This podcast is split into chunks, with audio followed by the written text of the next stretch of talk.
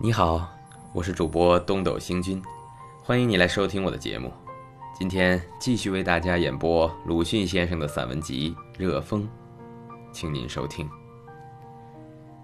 热风》二十九。昔者易卜生盖以为不能，以为不可，所以借了布兰德的嘴说：“all or nothing。”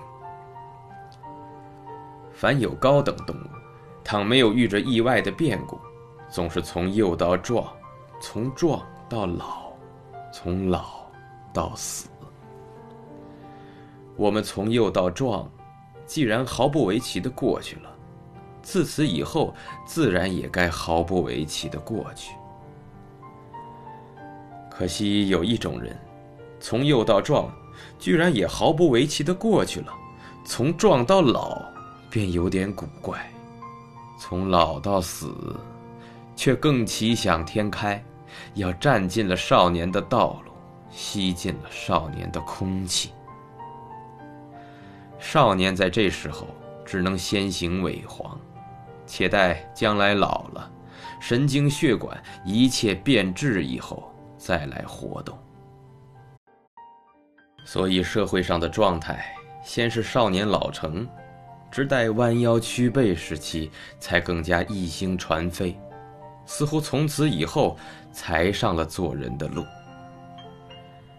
可是究竟也不能自忘其老，所以想求神仙。